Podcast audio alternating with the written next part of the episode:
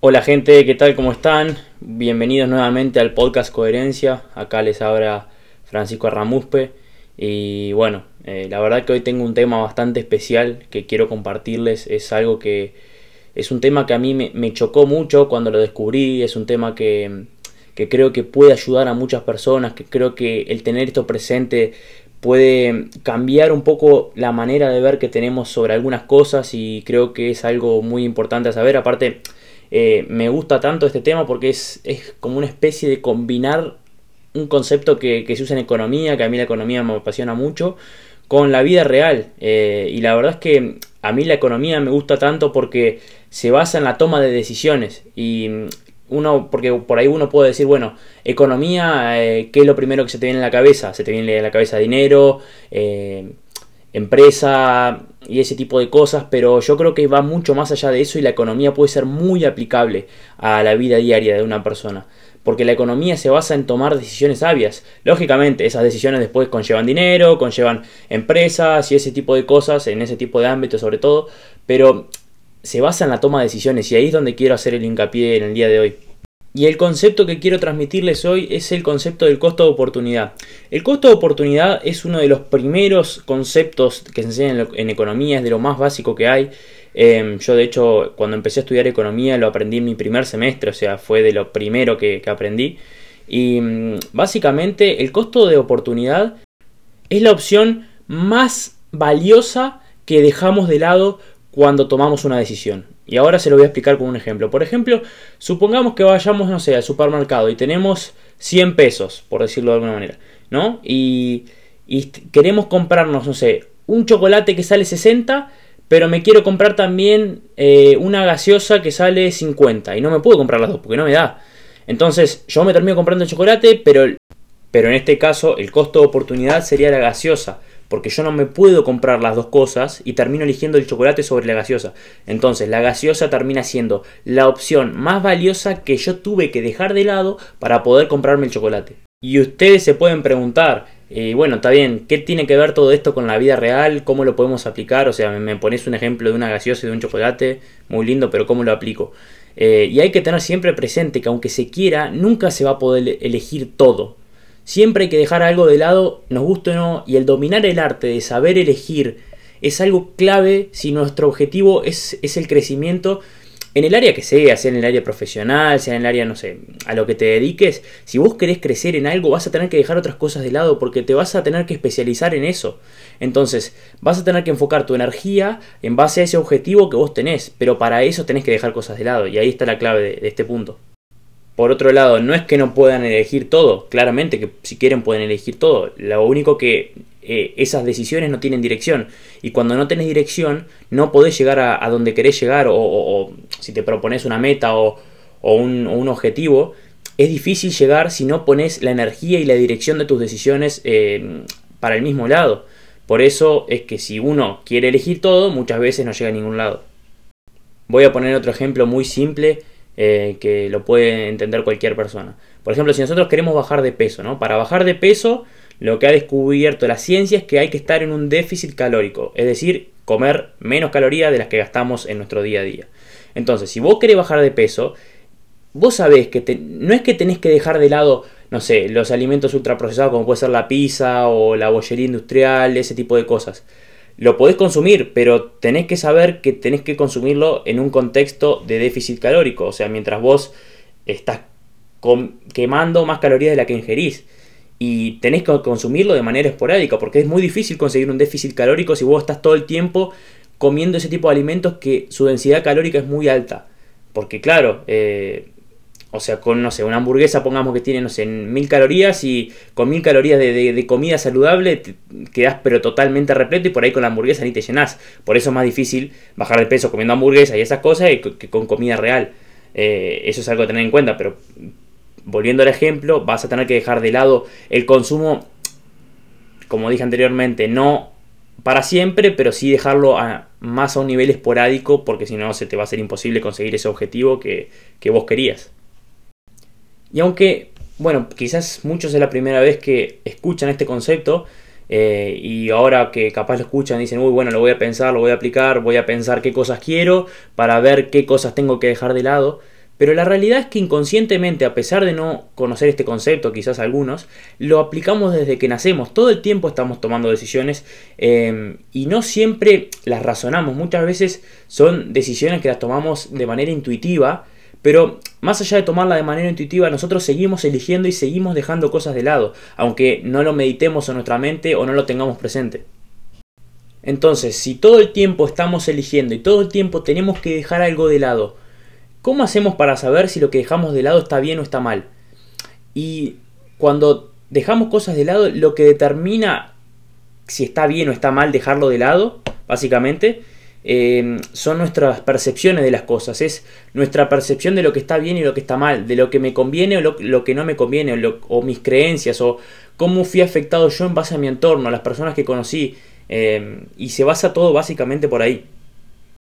Entonces, ahora hay que saber que no hay decisiones mejores o peores. Eh, la realidad es que esas decisiones son afectadas por los entornos y todos tenemos entornos diferentes y ahí se basa la clave de la decisión. Entonces me parece muchas veces eh, muy inoportuno y, y sin, sin sustento el criticar decisiones ajenas, sea la decisión que sea, sea una decisión económica, sea una decisión de, de la decisión que sea, porque no tenemos el mismo entorno que la persona, no sabemos todo lo que vivió esa persona para llegar a esa decisión, eh, entonces no creo que tenemos las herramientas para poder criticarlo. O sea, podemos verlo de nuestra perspectiva y analizarlo en base ahí, pero no me parece correcto el hecho de tener que andar criticando decisiones porque es en base a nuestra percepción. Capaz esa persona está tomando una decisión que para él está bien y él se siente feliz con eso, y, él consigue su objetivo de sentirse bien a gusto con esa decisión, y quizás para mí esa decisión está totalmente errónea.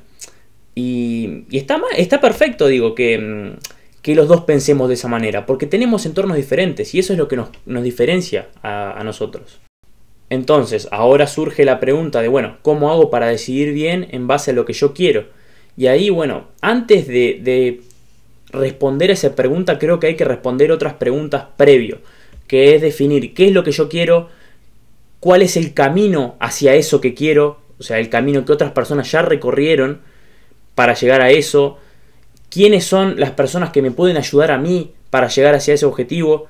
Y una vez respondí esas preguntas, creo que ahí se puede empezar a ver cómo tomar decisiones, porque ya definís el paradigma, ya definís lo que querés y ya definís cómo llegar a lo que querés. Entonces ahí se hace más fácil. Y el problema de que muchas veces la gente toma decisiones malas es porque no se hacen estas preguntas antes, no saben lo que quieren, no tienen un camino, no tienen personas que los guíen, entonces se hace muy difícil y por eso digo que muchas veces no tiene sentido el criticar las decisiones de las personas, porque por ahí nosotros tomamos decisiones mejores, pero porque hemos tenido otras personas en nuestra vida, porque hemos vivido otras cosas que ellos no han tenido la posibilidad de vivirlas quizás, y, de ahí surge un poco eh, la, la diferencia entre una decisión y otra. Entonces, yo creo que ante esas personas que vemos que quizás van en un camino no muy bueno o no se sienten bien, hay que ayudarlas a, que se den cuenta de que se tienen que hacer estas preguntas que hay que hacer estas preguntas y en base a eso definir lo que quieren y ahí ya se aclara todo muchísimo más. Además hay otra cosa que quiero recalcar.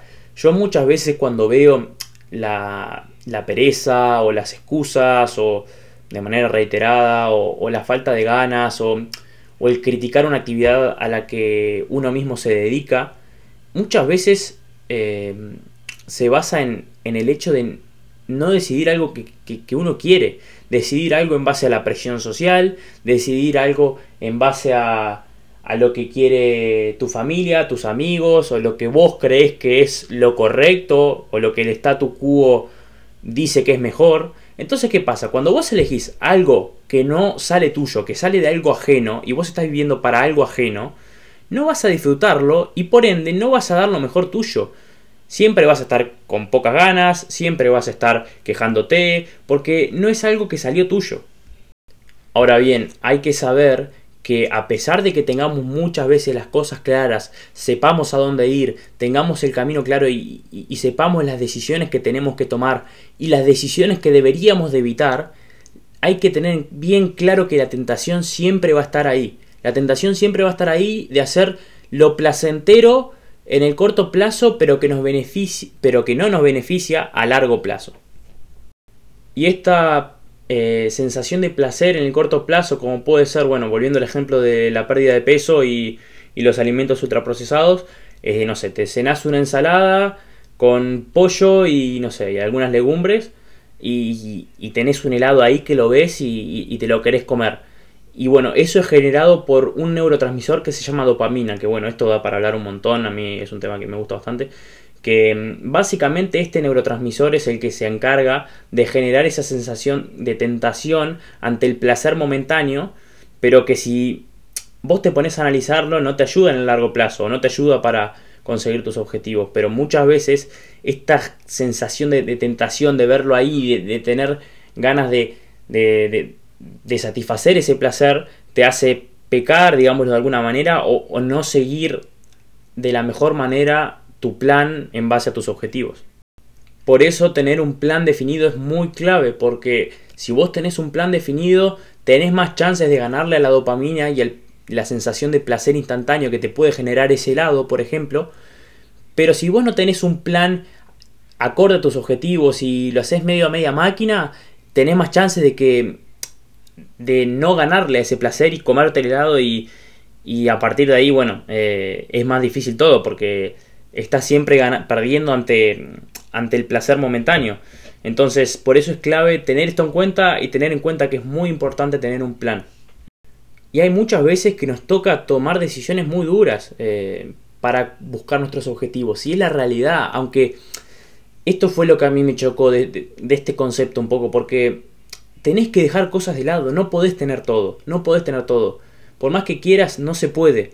Entonces, el hecho de saber que hay que dejar cosas de lado un poco a mí me, en un momento medio que me impactó, porque les voy a poner mi ejemplo personal. Yo juego al tenis, ahora, bueno, estoy en un equipo de una universidad en Estados Unidos, conseguí una beca gracias a eso. Pero yo siempre fui muy fanático, y los que me conocen lo saben, del, entrenamiento de fuerza, de todo lo que conlleva el mundo de, bueno, del powerlifting y toda esa onda. Del mundo de la nutrición también, como ya pudieron ver eso me, apasiona, me encanta y me vuelvo loco por leer.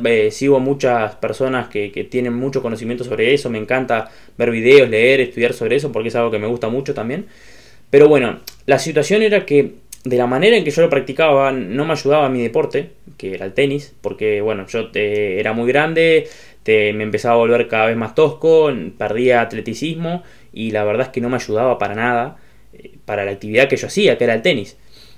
Y, mi plan desde que yo soy chico siempre fue conseguir una beca en Estados Unidos, como lo estoy haciendo ahora, gracias al tenis. Entonces ahí era como un choque de dirección, básicamente, porque estaba realizando una actividad que si bien me gustaba mucho y, a nivel personal me hacía sentir bien, pero no, no iba en la misma dirección que mis objetivos. Entonces, ¿qué pasa?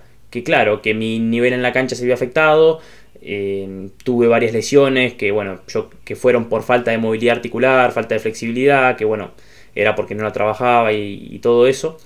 Y me volví muy grande, no, era un cuerpo eficiente para un jugador de tenis. Entonces, claro, lo que digo, eh, es, un, es un choque de direcciones que no te lleva a ningún lado. Y bueno, hasta que llegó un momento que, bueno, maduré, tuve que entender que, que no podía seguir así, porque si yo seguía de esa manera, no iba a tener el mejor rendimiento que yo pudiera tener en el tenis.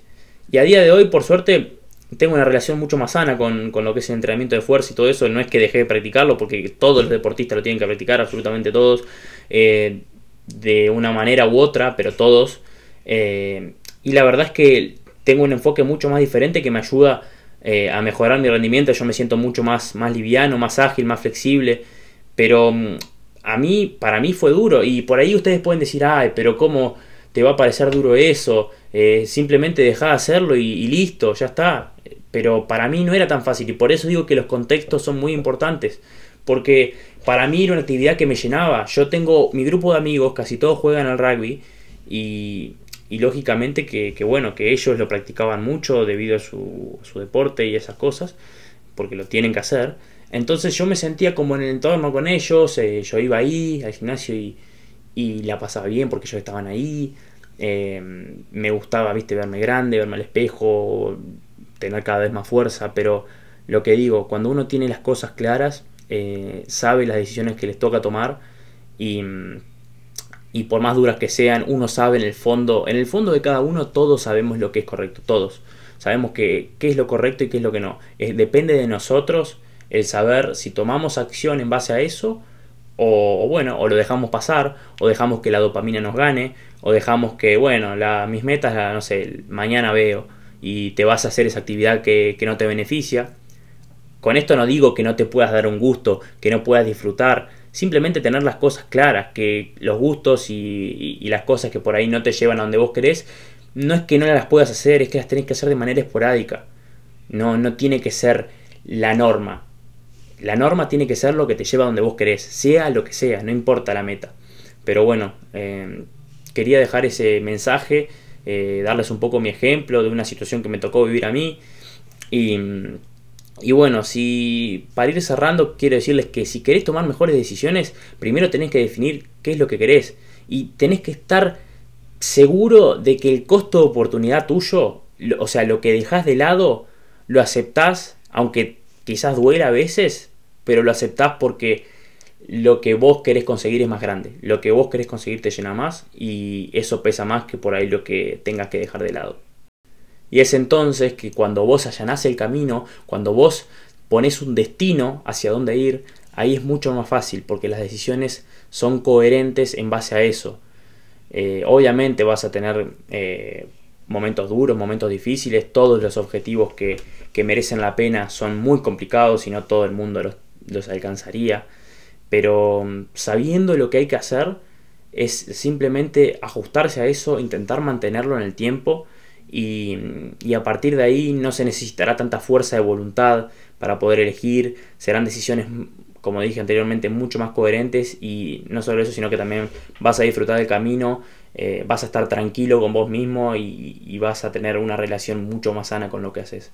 Así que nada, gente, les agradezco muchísimo a todos por el apoyo que, que venimos teniendo. La verdad que últimamente las, las views han subido un montón. Eh, ya somos más de 200 seguidores en Instagram.